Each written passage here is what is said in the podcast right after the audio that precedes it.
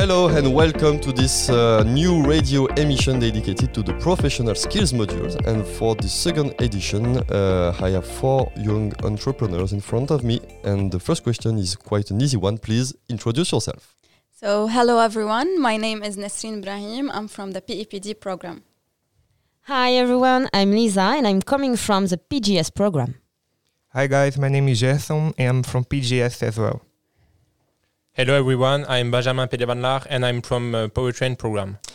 Thanks for this quick presentation. So my first question is also an easy one. Um, well, actually, it's my second question, but it's also an easy one. What is your problematic? What is the problematic that you are facing in this professional skills module? Okay, so we are a team of four students from IF School, as we said, working on our professional skill project. In fact, we built our company and we named it Heat Energies. Um, we are a start startup company concerned by the climate change and willing to use the heat dissipated in an efficient way. I'm the CFO, Lisa is the CMO, Benjamin is the CTO, and Gerson is the CEO.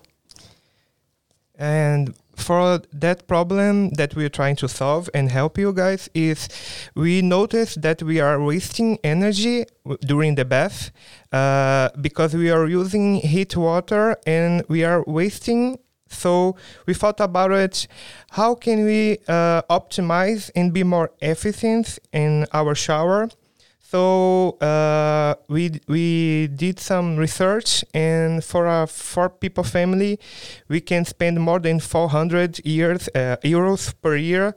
So why not uh, be more efficient and save money and energy? So you say that a, a family of four is wasting 400 euros per year in the sink as hot water, right? Yes, exactly. Okay. Yeah, you wanted to add something? Yeah. Yeah, so uh, our solution to this problem is uh, to use a heat exchanger uh, so that we can recover the wasted uh, hot water. Um, um, the goal is actually to uh, preheat the cold uh, water from the tap. Uh, so that instead of having, let's say, 5 or 10 degrees water, you can increase it a little bit. And therefore, you will have to use less uh, hot water from uh, your uh, heating system. So you heat up the cold water from the hot water that is going to your sink, right? Exactly. Okay, so you save money like that. Okay. How do you implement it technically? Uh, so it's a simple uh, heat exchanger. Uh, our would be um, um, built with uh, copper because it has a high thermal conductivity, and uh, it doesn't require actually any any special uh, thing like valve or something. Um, but our project, in our project, we would add some sensors so that we can um, compute how much energy is recovered, and then through an app, tell the customer how much money he has spared over the year or over the day. All right. Uh, nice idea. Uh, are you the first one to have this idea, or do, what do you know about the, the competitors, for example? Actually, there is um, plenty of company who are trying to do that, but their system is really um, a big one. So we need to do a lot of changes uh, to install the, to install it, and we they don't propose something interactive. So actually, people are putting this uh, system in place, but they don't know how much they will uh, economy, and uh, so it's uh, quite a, a good idea to do that because we uh, involve people in this uh, in this project.